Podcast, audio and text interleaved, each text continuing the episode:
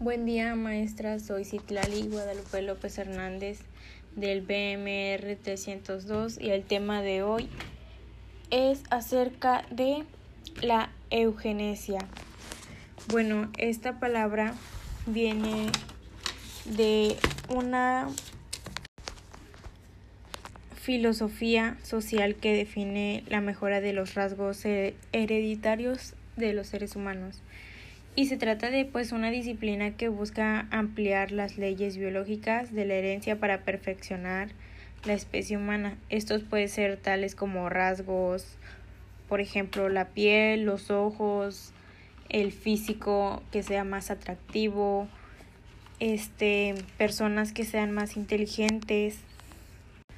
pero fuera de lo físico principalmente es para tener a personas más inteligentes y y sanas, que no tengan ninguna enfermedad que se pueda transmitir. Y unos defensores de la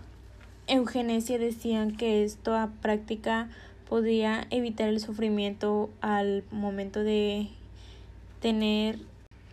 que sea un bebé que esté aún dentro de la panza y tenga malformaciones o alguna enfermedad que se pueda transmitir y pues estos decían que era mejor este, que no nacieran.